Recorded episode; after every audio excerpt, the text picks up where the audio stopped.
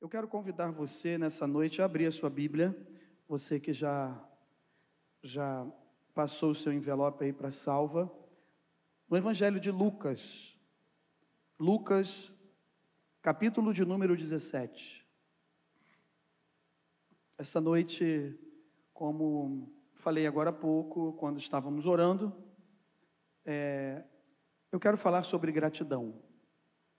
E esse texto é um texto que nos leva a pensar muito nisso, de sermos gratos a Deus. Lucas, capítulo de número 17, a partir do verso 11. É um texto bem conhecido da igreja, que nós vamos estar lendo e daqui a pouco vamos compartilhar aquilo que Deus colocou no meu coração. E eu creio que nós vamos sair daqui diferentes, irmãos. A palavra do Senhor é, é um presente para nós. A palavra de Deus, ela é chamada de pérola. E pérola não é qualquer coisa. É algo precioso e que nós precisamos guardar bem. Porque quando a gente não guarda uma pérola, algo que é precioso, o que acontece? Alguém pode pegar, alguém pode roubar. E a Bíblia diz que quando nós não guardamos a palavra devidamente no nosso coração, quando ela não cai em terra fértil, o que acontece? O inimigo vem e rouba. Por quê? Porque não está no meio do caminho, não caiu bem na terra, ficou sem raiz entre os pedregulhos, né? E aí as coisas desse mundo, é a parábola do semeador que fala sobre isso, as coisas desse mundo, os problemas, as nossas enfermidades, os nossos questionamentos. Nós somos seres humanos, tem coisas que nós não entendemos. E é melhor procurar não entender. Eu sempre penso dessa maneira. Deuteronômio 29, 29 diz que as coisas que são reveladas ao homem, elas são reveladas. E as que não são reveladas pertencem a Deus. Então, há momentos que eu e você nós ficamos assim. Por que isso? Por que aquilo? Por que, que está acontecendo dessa forma? Por que, que Senhor, por que, que está sendo dessa maneira? Deus sabe de todas as coisas. E Deus tem um propósito em todas as coisas. Esse texto, ele, a partir do verso 11, 17 do Evangelho de Lucas, você que está nos acompanhando pela internet, que Deus possa abençoar a sua vida através dessa mensagem também no nome do Senhor Jesus. Diz assim, a partir do verso 11, a palavra de Deus: De caminho para Jerusalém, passava Jesus pelo meio de Samaria e da Galileia. Ao entrar numa aldeia, saíram-lhe ao encontro dez leprosos, que ficaram de longe e lhe gritaram, dizendo: Jesus, mestre, compadece-te de nós. Ao vê-los, disse-lhes Jesus: Ide e mostrai-vos ao sacerdote. Aconteceu que, indo eles, foram purificados. Um dos dez, vendo que fora curado, voltou dando glória a Deus em alta voz e prostrou-se com o rosto em terra aos pés de Jesus, agradecendo-lhe. E este era samaritano. Então Jesus lhe perguntou: não eram dez os que foram curados? Onde estão os, outros, os nove? Não houve, porventura, quem voltasse para dar glória a Deus, senão este estrangeiro? E disse-lhe: Levanta-te e vai, a tua fé te salvou. Senhor, fala conosco. Nós cremos na tua palavra, nós cremos no poder da tua palavra, e nós precisamos da tua palavra. A tua palavra diz, Senhor, a Bíblia, as Escrituras sagradas, inspiradas por ti, se não há profecia, o povo se corrompe. E a maior profecia é a tua palavra, e nós estamos diante dela nesta noite. Portanto, enche as nossas vidas, fala conosco e leve a uma semana, mais uma semana de vida, de vitória, aonde nós precisamos de ti. Sem ti nada podemos fazer. E nós cremos no teu agir, nós cremos no teu mover, nós cremos no teu trabalhar. E nesta noite, nós queremos entregar os nossos corações em tuas mãos. Fala com a tua igreja, fala com o teu povo. Usa-me como um canal de bênção, como a tua boca nesse lugar, por misericórdia. Perdoa os nossos erros, as nossas falhas. Que apesar de nós, Senhor, fale com o teu povo, no nome do Senhor Jesus. Meus irmãos, eu quero falar de gratidão. E gratidão é algo que está ligado muito ao caráter da pessoa. Eu sempre penso dessa maneira. Porque ser grato a alguém, ser grato por alguma coisa, é pensar, de uma certa maneira, que tudo aquilo que eu vier a fazer e tentar ou almejar como retribuir um ato feito por mim, eu sempre vou ficar em débito. Já aconteceu isso com você?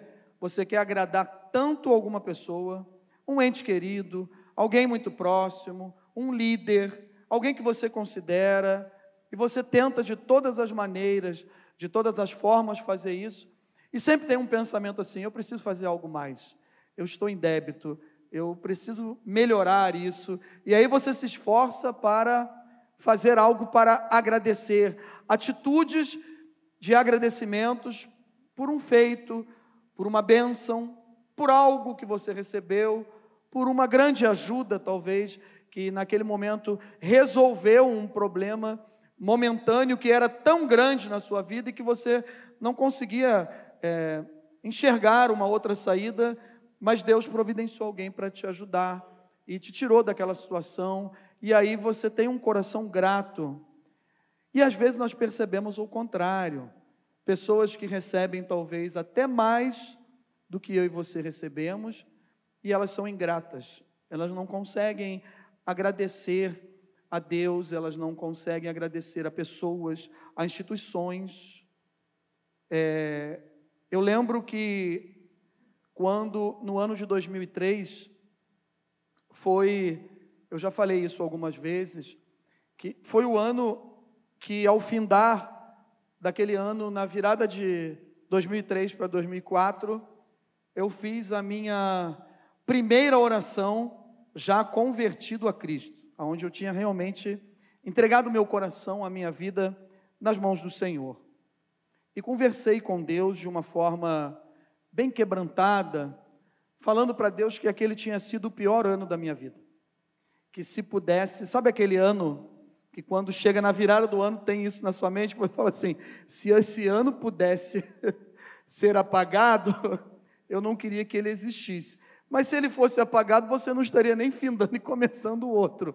Nem eu, nem você não estaríamos aqui. Mas isso é o pensamento humano.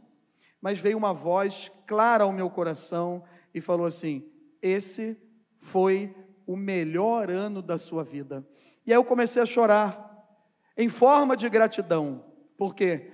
Porque a metade daquele ano de 2003, eu estava levando a minha vida totalmente igual a algumas coisas que eu sempre fazia. Por exemplo, eu tinha meus projetos, meus planos, como todos nós temos, e colocamos eles é, numa mesa no começo de um ano e começamos a planejar algumas coisas. E até a metade daquele ano tudo estava fluindo, tudo indo bem.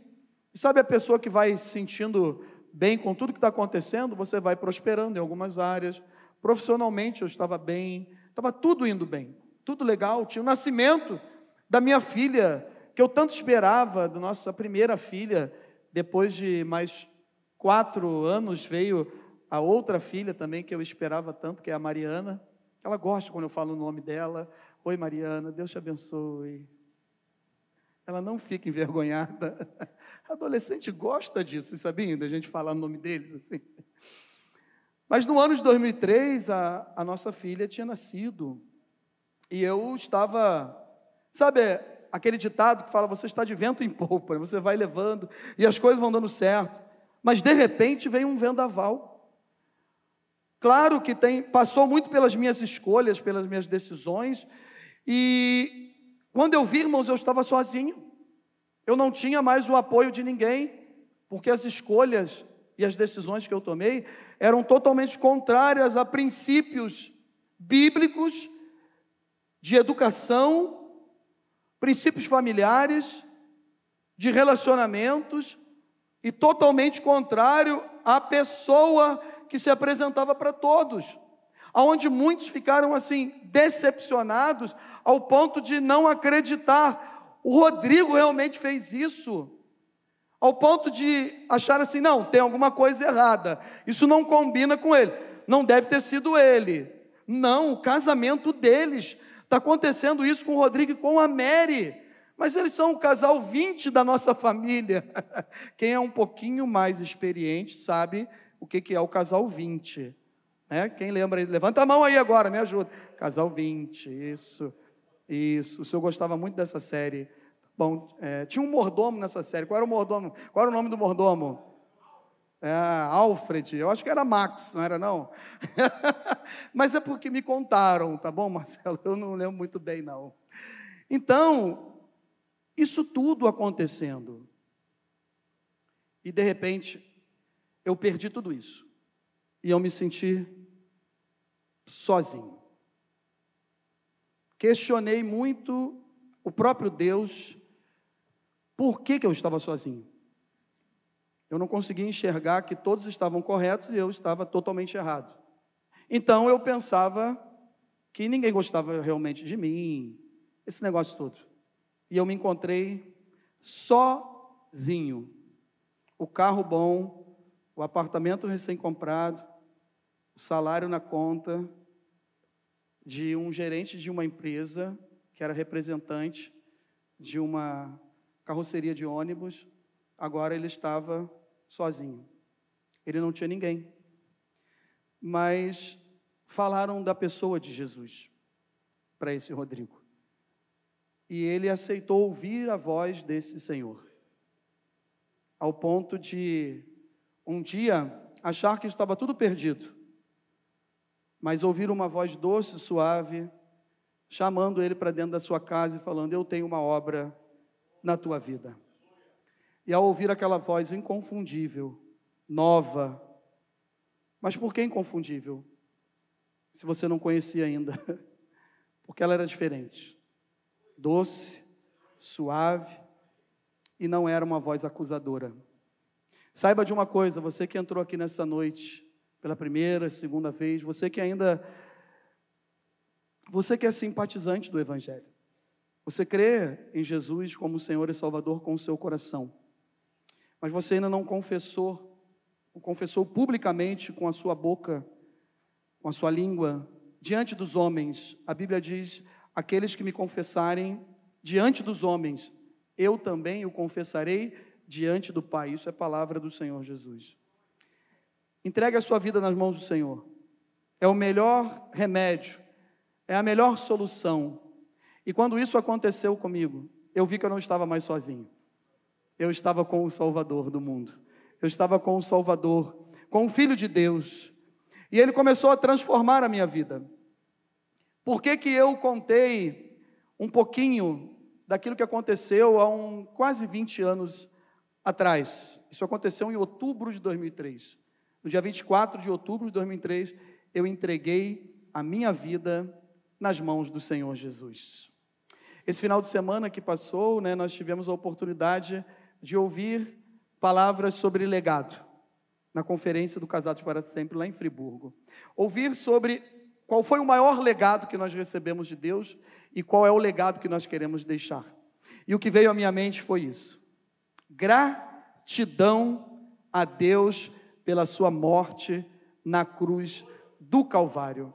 Abriu-se a oportunidade, abriu-se a porta da salvação para toda a humanidade, e aí eu e você podemos entregar as nossas vidas na mão desse Deus, nas mãos desse Deus Todo-Poderoso, confiar nele e saber que o mais ele vai fazer.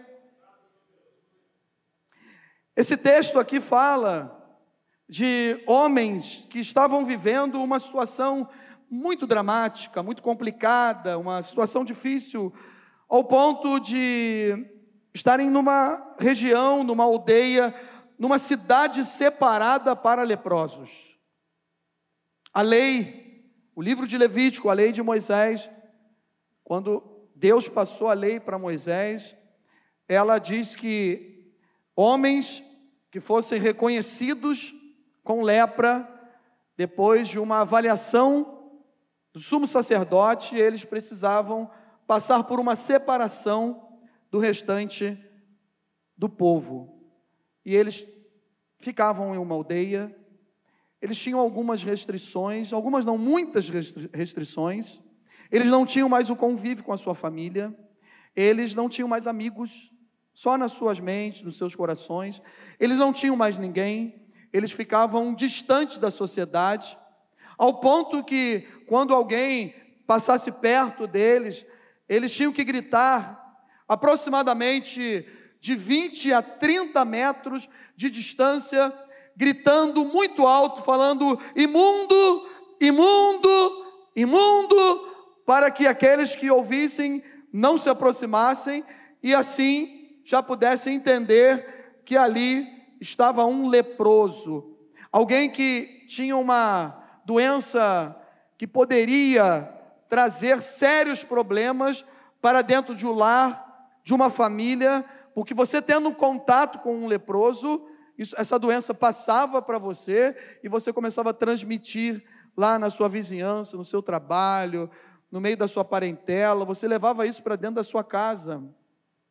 E a lepra, ela simboliza, ela significa o nosso pecado, o meu e o seu pecado. Nos dias de hoje, nós podemos pegar essa palavra lepra e aplicar como o pecado da nossa vida. Mas João Batista, ao ver Jesus, após o seu batismo, perto do, do momento do seu batismo, falou: Eis aí o Cordeiro de Deus que tira o pecado do mundo. Jesus tira o pecado de qualquer pessoa. Ela só precisa entregar o seu coração. Agora, pecadores, nós somos pecadores. Até que Jesus volte, ou até que chame a nossa senha, retire o último fôlego de vida, nós somos pecadores. Mas um servo de Deus, ele não vive mais em pecado. Ele peca por acidente. Ele peca porque ele tem uma. O seu DNA, ele tem já aquela coisa voltada para o pecado.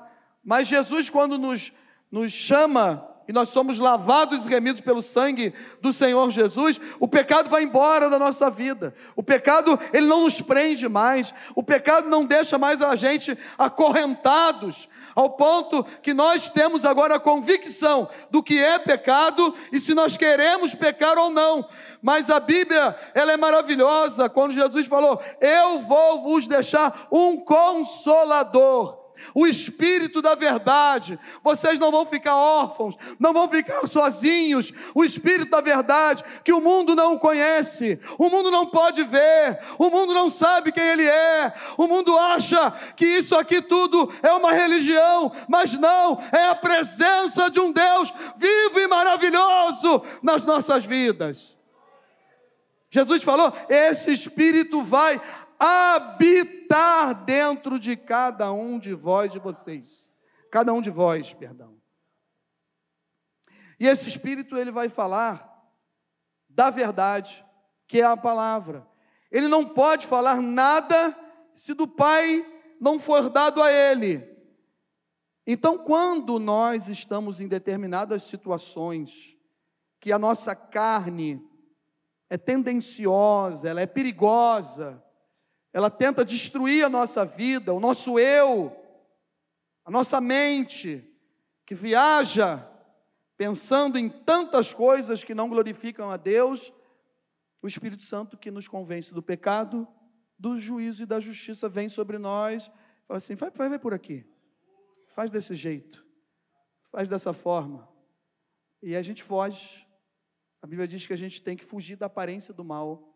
E quando nós fugimos da aparência do mal, irmãos, é tão bom quando você tem aquele sentimento assim: Jesus, obrigado, eu não pequei.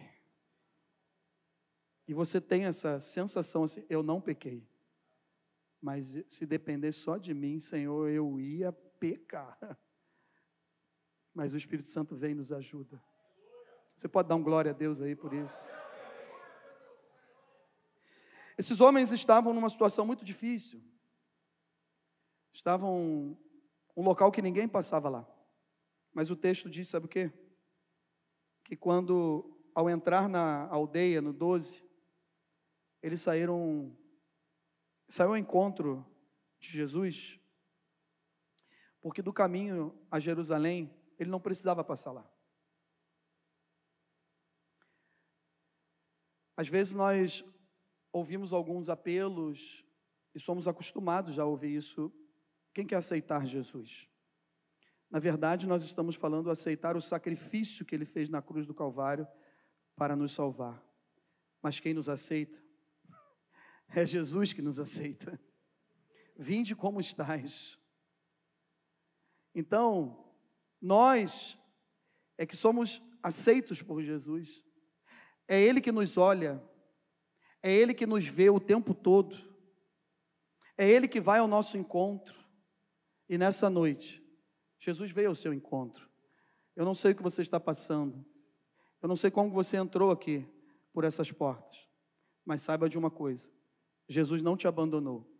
Assim como não abandonou esses homens, ele veio ao encontro desses homens, ele veio no meu encontro, no seu encontro. Ele está aqui nessa noite, Ele está aqui no nosso meio e Ele pode transformar as nossas vidas. Sabe por quê? Porque Ele é o mesmo ontem, hoje e será eternamente. Assim como Ele foi na direção dessas pessoas, Ele veio na minha, na sua, na nossa direção e Ele está o quê? Nos vendo. Ele sabe o que você está passando, ele sabe das suas necessidades, ele sabe como está o seu coração, ele conhece o nosso deitar, o nosso levantar, o nosso respirar, e antes da palavra vir à boca, ele já sabe tudo o que nós estamos pensando e vamos falar.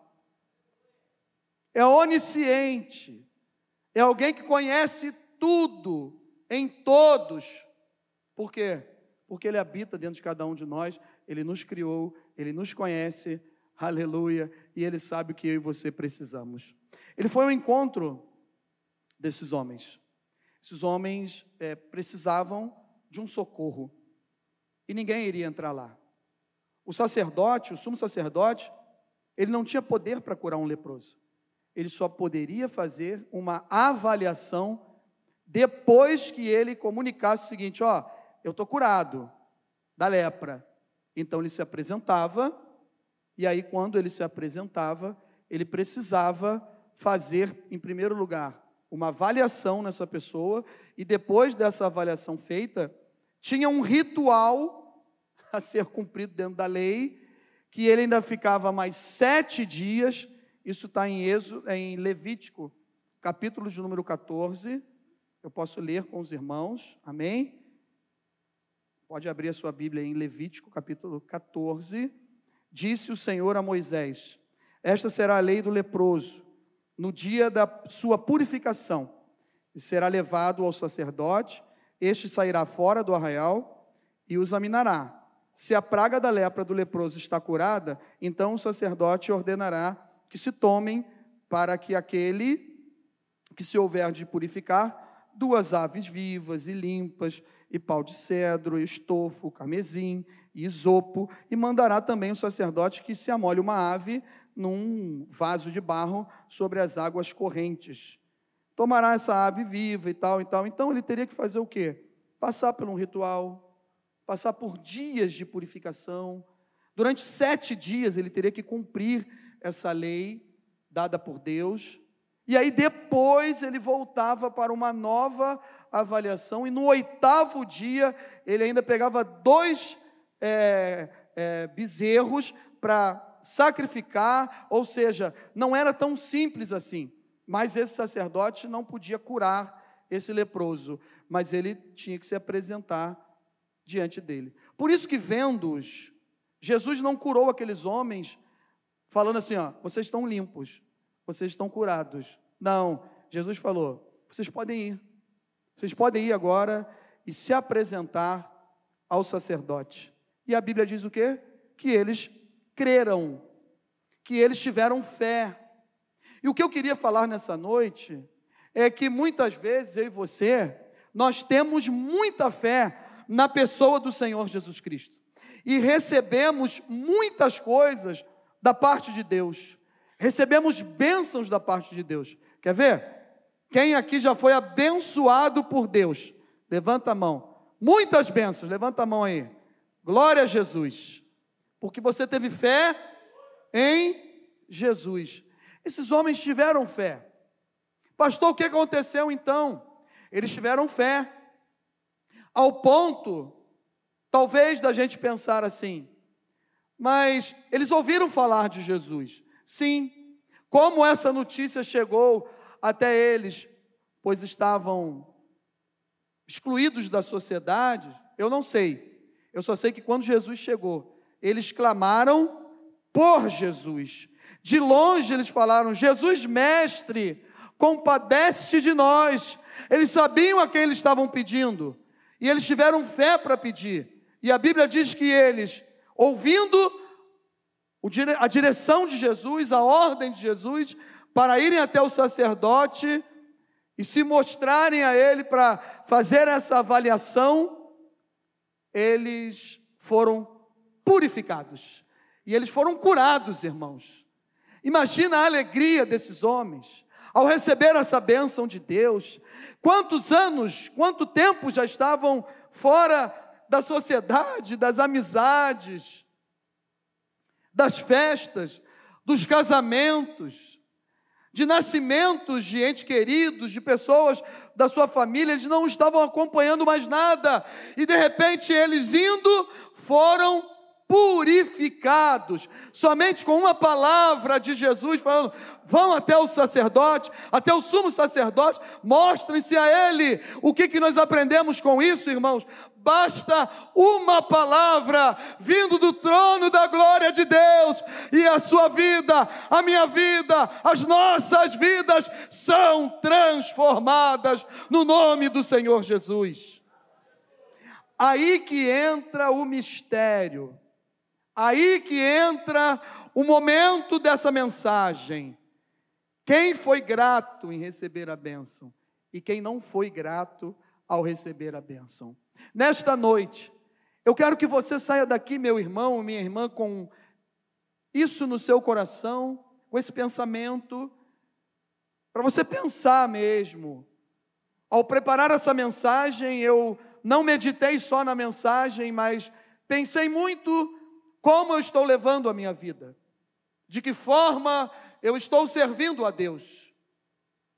Servindo pelas bênçãos que Ele tem me dado?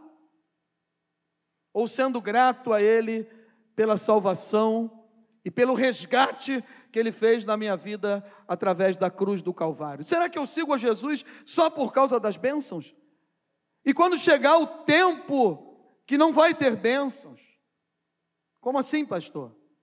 Quando nós levantamos pela manhã, abrimos os nossos olhos, estamos respirando, começa a dar glória a Deus. O culto já começou, a adoração já começou, por quê? Porque nós estamos vivos. Isso é bênção. Isso já é motivo de servir a Deus, de adorar a Deus, de bendizer, de exaltar o nome do Senhor. Mas eu tenho pensado dessa maneira: será que eu sirvo a Deus pelas bênçãos que Ele tem me dado, ou eu sou grato a Deus.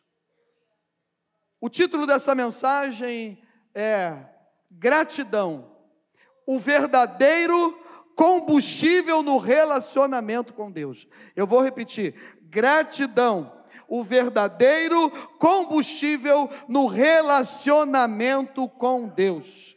A gratidão é uma espécie de dívida é querer agradecer a outra pessoa por ter feito algo muito benéfico por ela.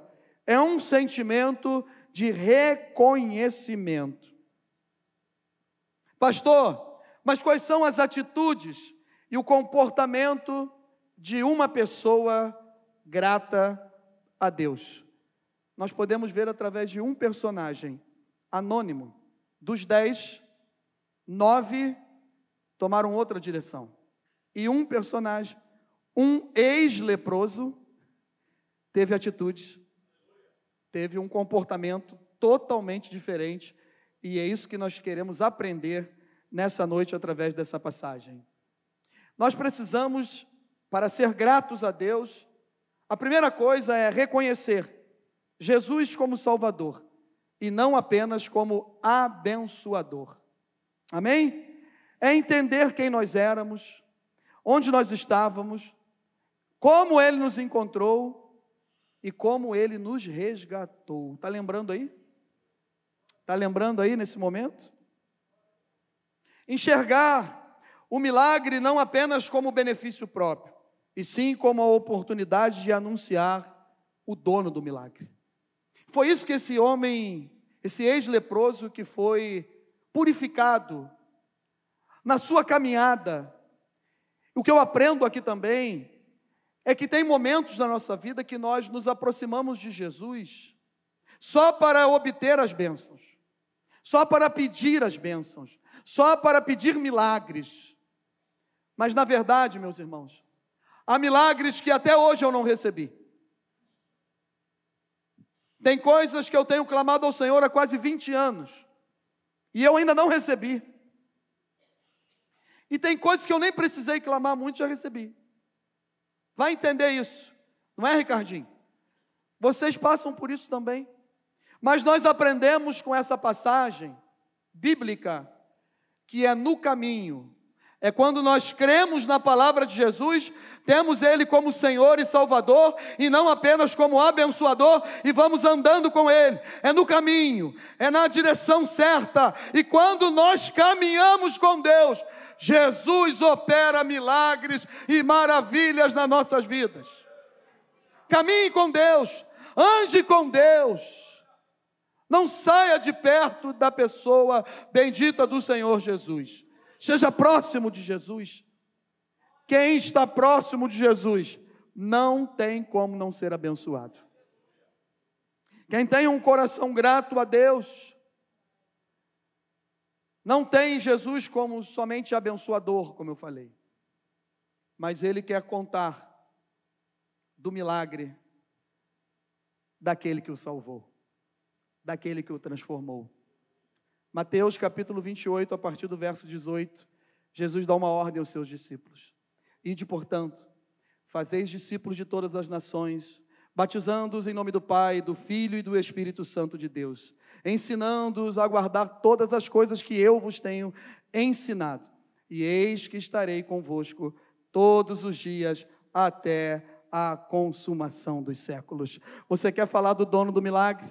Você quer ser grato a Deus? Fale de Jesus, fale daquilo que Jesus fez na sua vida, fale do milagre que Ele operou na sua vida, fale de onde Ele te resgatou, fale de onde Ele te encontrou, fale como você era e quem você é hoje na presença de Jesus.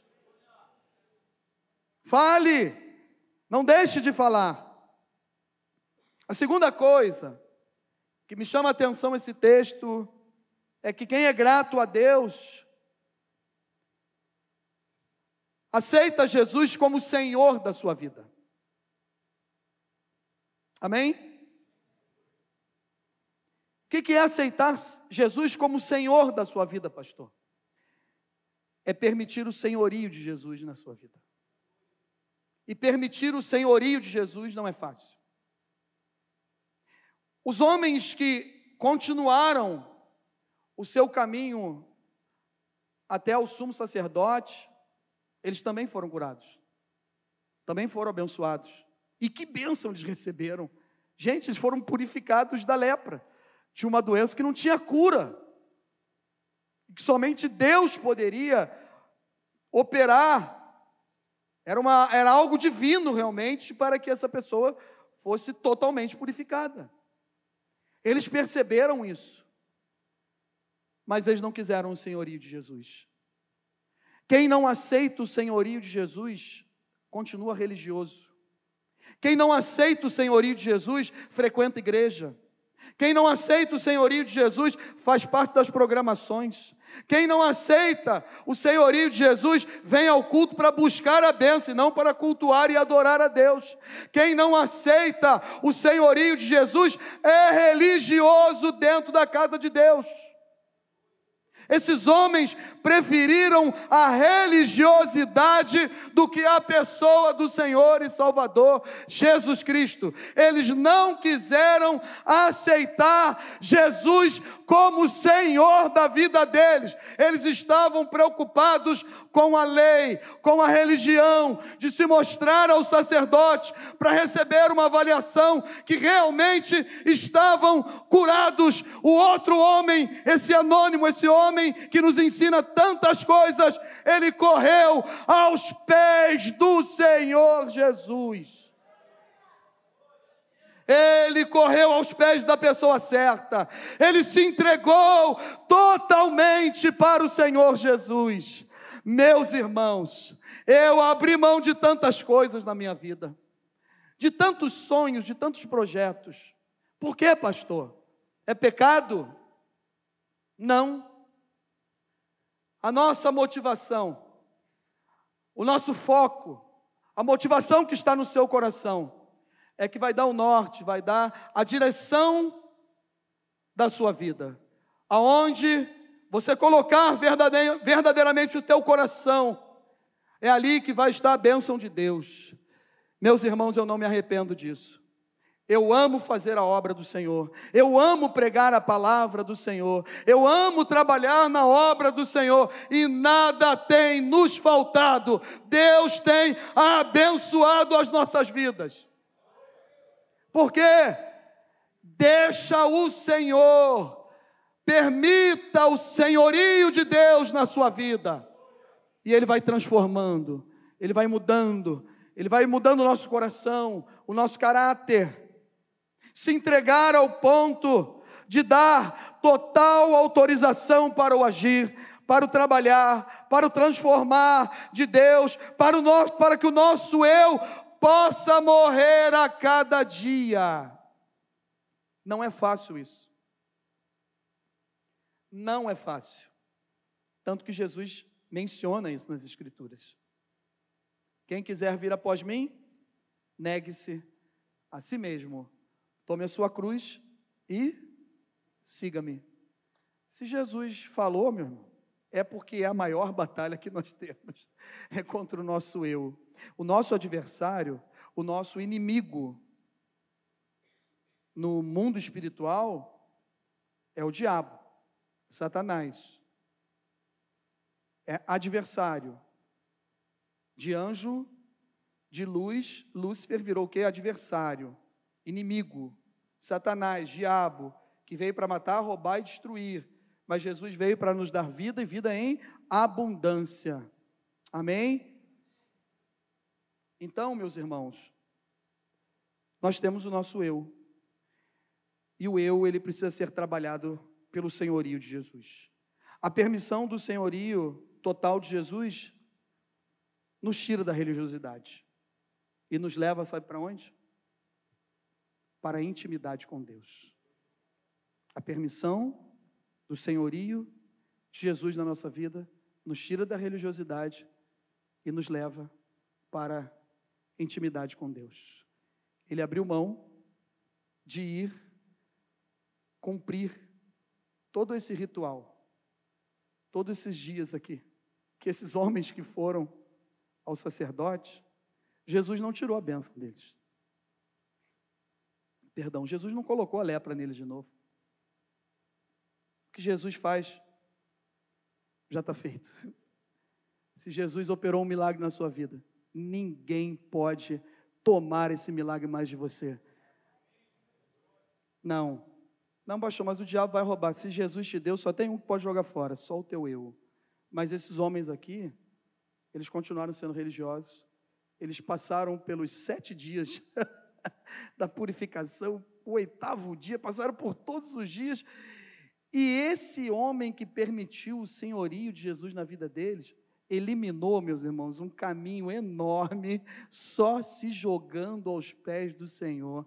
Portanto, nessa noite, saia daqui com o seu coração grato a Deus, entendendo o seguinte: Pastor, eu tenho feito tantas coisas, eu tenho dado a volta no Rio de Janeiro, eu tenho tentado de tantas maneiras. Eu vou no culto tal, eu vou no outro culto, eu vou para o monte, eu vou na irmãzinha Fulana, eu vou não sei aonde, eu vou não sei aonde, eu vou lá, eu vou aqui, volto para lá, volto para cá, coloco a minha fé. Só se jogue aos pés do Senhor. Quando você permitir o senhorio de Deus na sua vida, ele vai tirar você da religiosidade e vai te levar para a intimidade com Deus. Só tem um que nos leva para a intimidade com Deus: Jesus de Nazaré. Ele está aqui nessa noite. Dê um aplauso forte ao nome do Senhor Jesus.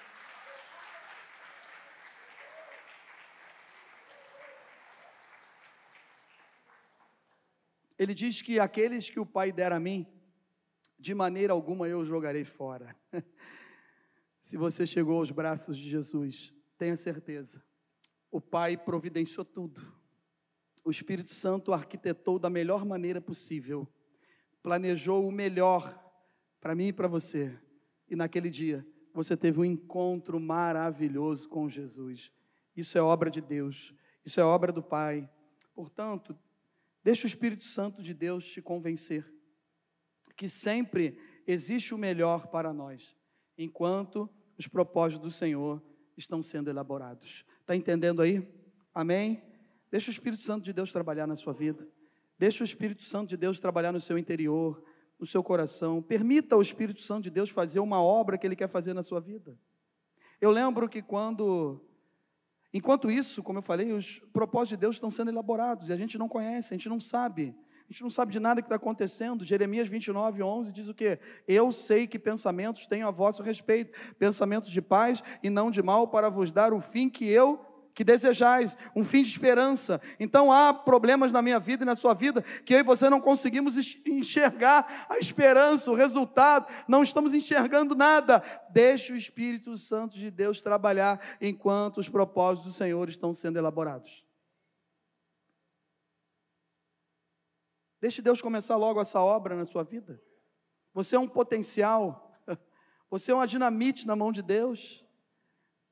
E não deixa ele trabalhar, não deixa ele operar, não deixa ele fazer, não deixa ele fazer do jeito que ele quer.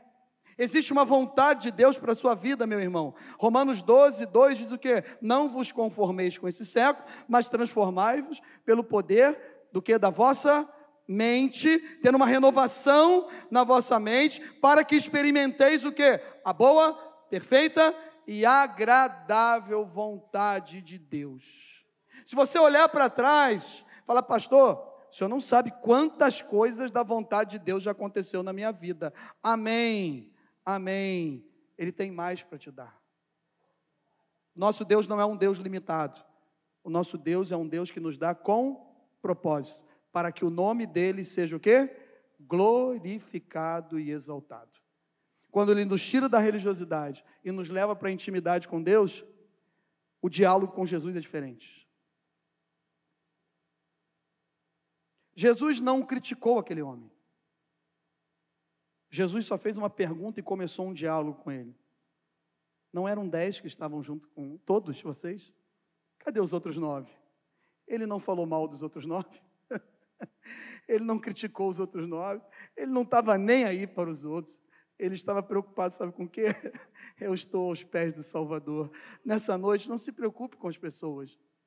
Não, se preocupe com a pessoa de Jesus e aquilo que ele tem para fazer na sua vida. Não se preocupe com o que pensam a seu respeito. Não se preocupe com as críticas que você às vezes recebe. Não receba acusação na sua mente, dizendo, sabe o quê? Ah, meu Deus, mas e agora? Todo mundo me conhece, todo mundo viu, e agora como é que vai ser? Tem poder no sangue do Senhor Jesus. É o sangue que nos purifica, que nos lava, que nos santifica, que nos regenera diante de Deus e diante de toda essa sociedade que nós vivemos. Se alguém está em Cristo, é nova criatura. As coisas velhas já se passaram, agora tenha intimidade com Jesus. Deixa ele trabalhar na sua vida. Quem é grato a Deus, aceita Jesus, reconhece Ele como Senhor e não só como abençoador. Quem é grato a Deus, aceita Jesus como Senhor da sua vida. E para a gente finalizar, quem é grato a Deus tem um novo posicionamento com Deus. Os valores agora são invertidos. Você passa a ter novos princípios. Andar nos caminhos do Senhor e não nos conselhos humanos que parece ser o melhor no momento da transição. Os momentos transitórios da minha vida e da sua vida, é preciso confiar em Deus. Eu fiquei pensando nisso quando veio essa palavra à minha mente, posicionamento, que é uma das formas de ser grato a Deus. Será que aqueles homens não falaram, aqueles que foram ao sacerdote, não falaram para o único que voltou, É, tu é maluco, cara? Tu vai acreditar no cara? Ué, mas ele não falou que era para a gente ir, a gente foi purificado? Ah, cara, mas eu não vou contigo, não. Nós vamos ao sacerdote.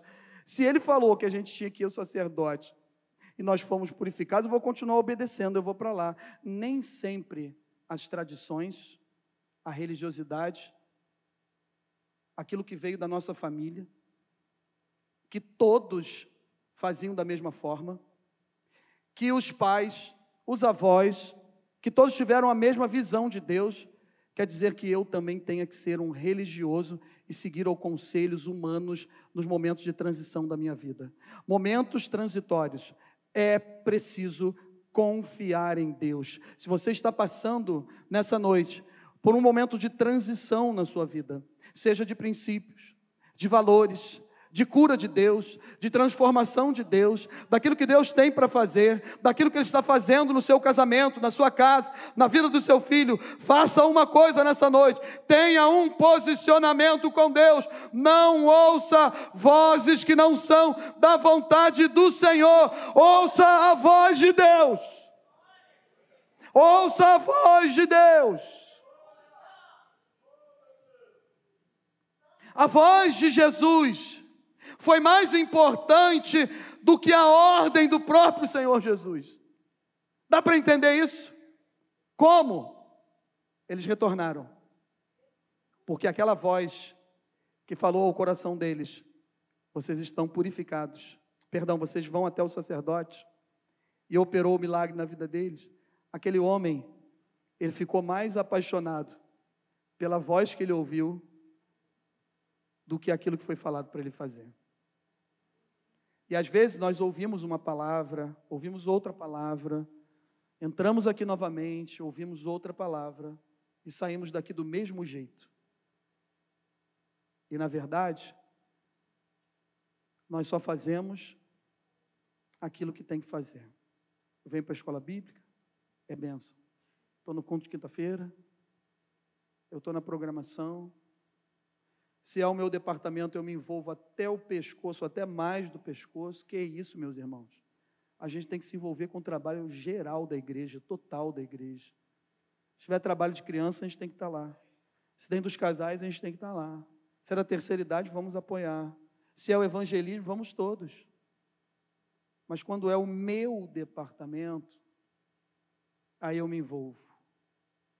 Isso chama-se religiosidade.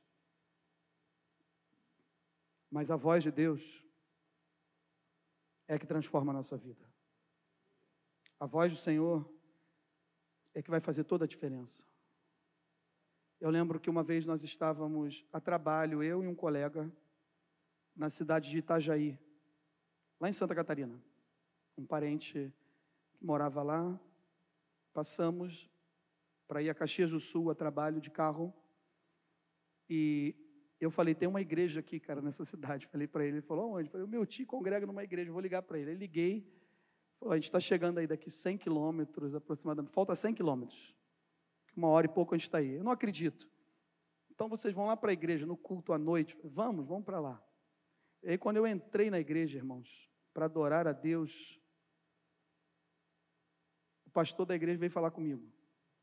Ele falou, tudo bem, prazer, tal, tal. E na época eu era diácono, estava no, fazendo seminário, isso foi em 2007, 2008. E quando eu cheguei na igreja, o pastor falou assim: ó, um prazer receber você aqui, o seu tio sempre fala de você e tal. E falou que você está fazendo seminário. Eu falei, amém.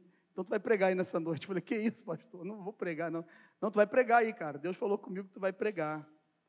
E aí eu liguei para o meu pastor na época, o pastor Xavier, contei a história, ele falou, eu te abençoo, vai lá e prega. E eu fui preguei, levei uma mensagem lá. E quando nós finalizamos a mensagem no culto, é, veio uma pessoa e falou conosco: Vocês devem permanecer aqui nessa cidade nessa noite e só amanhã. Está chovendo muito e Deus vai dar um livramento para vocês na estrada. E, e eu falei: Então nós vamos ficar. Mas o cara que estava dirigindo, o dono do carro, falou: Não, eu não vou ficar, eu tenho que estar lá amanhã, tal hora. Se a gente não sair agora, nós não vamos chegar. E nós fomos. E quando estávamos por volta de três horas da manhã, a neblina, a gente não enxergava só um pouquinho depois do para-brisa. e eu olhando para o lado, ele a 120, 130, eu falei, meu Deus da glória. Se passar um animal aí, uma, um bicho, a gente não vai enxergar nada. E daqui a pouco só bateu aquele rabo da vaca assim no, no capu do carro, passou. Falei, cara, ou você me dá o carro, eu vou dirigir, ou eu vou descer aqui, vou ficar nesse frio aqui. E ele começou a chorar, e nós dois começamos a agradecer a Deus pelo livramento que Deus tinha nos dado, mas não era aquele livramento. Nós pensamos que era ali, e aí nós relaxamos, choramos, adoramos a Deus e fomos embora. 100 quilômetros à frente a gente não aguentou, paramos num posto de gasolina na cidade de. Esqueci agora. E aí nós estávamos lá, em Lages, Lages, Santa Catarina, e aí, aí eu falei para ele assim: vamos dormir num posto, não vamos para o hotel, não. Só coisa errada, irmão. Só coisa errada. Só pensamento humano. Eu não tenho vergonha de falar isso, não. A gente erra, a gente decide, toma decisões erradas. E aí, quando nós fomos descansar, eu já estava dirigindo. Ele, ele me acordou e falou assim: Cara, acorda, acorda, acorda. Cara, tu já deitou dormindo, o que, que é isso? Eu falei: Quanto tempo eu dormi? Não sei, só sei que tu já estava roncando. Eu falei: Mentira. Mas é verdade. E aí ele falou: Não, alguém bateu aqui no vidro. E eu olhei tinha uma arma. E o cara ia assaltar a gente. Falei: Mas cadê o cara? Liguei o carro e viu, saímos do posto, fomos embora, né? E aí nós olhamos para trás, eu olhei no retrovisor, ele olhou. Estavam chegando um carro preto com quatro pessoas que desceram do posto, foram lá e renderam o frentista, entraram lá para dentro da, da loja de conveniência. E Deus nos tirou dali. Eu queria dizer o seguinte: quando você ouvir a voz de Deus, obedeça a voz de Deus. Ela é mais importante do que qualquer programação, seja ela religiosa, da vida profissional, de qualquer coisa. Se você ouvir a voz de Deus, obedeça a voz de Deus. Eu quero concluir essa mensagem dizendo o seguinte: a fé para receber as bênçãos somente, ela não é suficiente para a salvação. Vocês perceberam que eles tiveram fé e receberam a bênção de Deus? Mas só teve um que recebeu do Senhor Jesus o seguinte: a tua fé te salvou. A fé que vem do coração grato ao sacrifício de Jesus na cruz, essa nos leva à salvação em Cristo. Efésios 2, 8 e 9 diz: Pois vocês são salvos pela graça, por meio da fé. Isto não vem de vocês, é dom de Deus, não por obras, para que ninguém se glorie. Às vezes a gente pensa assim: eu não preciso aceitar Jesus. Eu já tenho Jesus no meu coração. Eu não faço mal, eu não roubo, eu nunca é, enganei ninguém, eu não traio a minha esposa, eu não roubo pessoas, eu não mato, eu não assalto. A Bíblia diz que a fé é, é pela graça a salvação por meio da fé. E diz que isso não vem de nós, é Deus que coloca essa fé dentro de nós. E essa fé ela vem pelo ouvir e ouvir a palavra de Deus. Hebreus 11, 6 diz também o seguinte: sem fé é impossível agradar a Deus, pois quem dele se aproxima precisa crer que ele existe e que ele recompensa aqueles que o buscam. Tem a versão que fala que ele é galardoador daqueles que o buscam. Está falando de galardão. E galardão de Deus não é aqui nessa terra. Amém? Galardão de Deus não é aqui. Aqui nós vamos receber bênçãos de Deus, muitas bênçãos materiais, mas galardão é nas bodas do Cordeiro, quando a ira de Deus, quando nós não estivermos mais aqui, a igreja vai ser arrebatada, nós vamos estar recebendo presentes de Deus, Ele vai estar entregando a cada um, conforme as suas obras, o galardão de cada um. Então se aproxime-se de Deus, sem fé é impossível. Não tem como se aproximar, não tem como crer que ele existe. E a primeira carta de Pedro 1:9 diz: "Pois vós estão alcançando o alvo da sua fé, a salvação das suas almas." E 1 João 5, 4, o que é nascido de Deus vence o mundo. E esta é a vitória que vence o mundo, a nossa fé.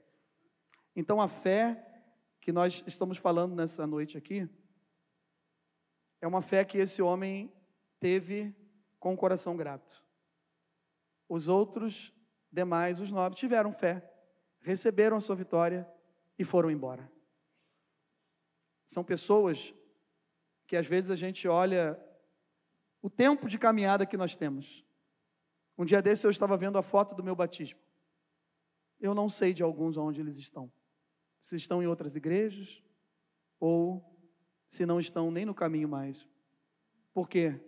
Porque um momento, um determinado momento da sua vida, alguma coisa que eles estavam pedindo muito, eles não receberam, eles foram embora.